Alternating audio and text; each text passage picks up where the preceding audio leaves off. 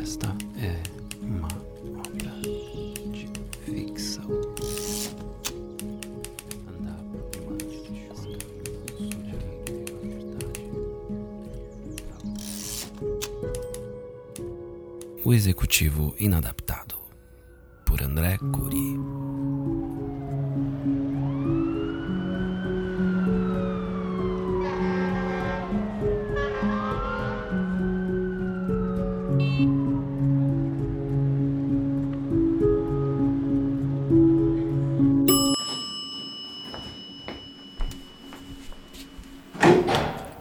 Passou a mala para outra mão, apertou duas, três vezes o botão.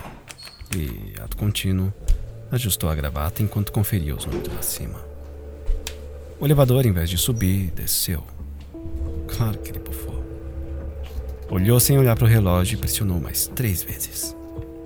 Tac, tac, tac. Apesar de reconhecer a inutilidade, era um vício. Um alívio de qualquer forma. A ideia de fazer algo, de preencher o tempo. Bom dia. Dirigiu-lhe o cumprimento um diretor assim que as portas se abriram. Acenou com as sobrancelhas e logo meteu-se naquele espaço de espelhos e uma televisãozinha desligada. Graças a Deus. Apertou o T e devolveu sua maleta para a destra. A outra mão no bolso. Não demorou muito, três andares abaixo ingressou um homem de uniforme azul e boné engordurado, arrastando o dedo cansado e sujo até a tecla S3. Não disseram nada. Nem boca, nem sobrancelha, nem nada. Que incômodo. Odiava dividir espaços tão curtos. Além do mais, faxineiro não devia usar o elevador dos fundos? De balde, rodo, aroma bom ar, lavanda? Não devia cumprimentá-lo, pelo menos? Chamá-lo de senhor? Até aí tudo bem. Ou melhor, ainda bem. Mas um aspecto incomodou muito. O homem não parava de fitá-lo fixamente. Ou foi essa sensação que ele teve, pois, apesar da cabeça baixa, era como se sentisse o peso do olhar. O ar carregado. Agora isso. Impacientou-se com o desembaraço do outro.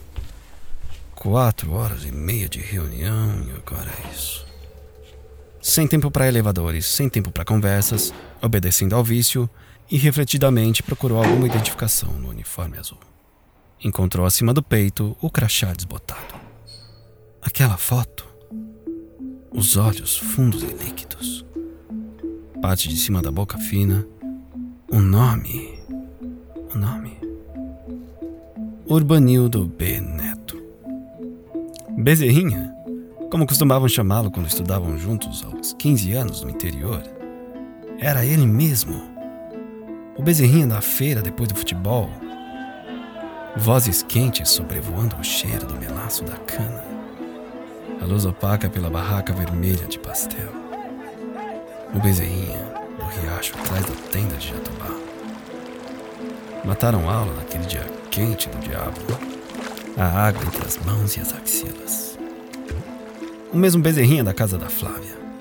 A Flávia, irmã do Leandro, Evandro, sei lá quando os pegaram de ponta do pé na janela do banheiro. Um susto seguido da gargalhada enquanto corriam na rua de terra. Achava que nunca se esqueceria da boa risada do bezerrinha. O som agudo antes de cada fôlego. Tudo mais vivo e detalhado debaixo do sol daquele dia. A expressão viva que se perdeu no crachá da empresa. Urbanildo B. Neto. Térreo.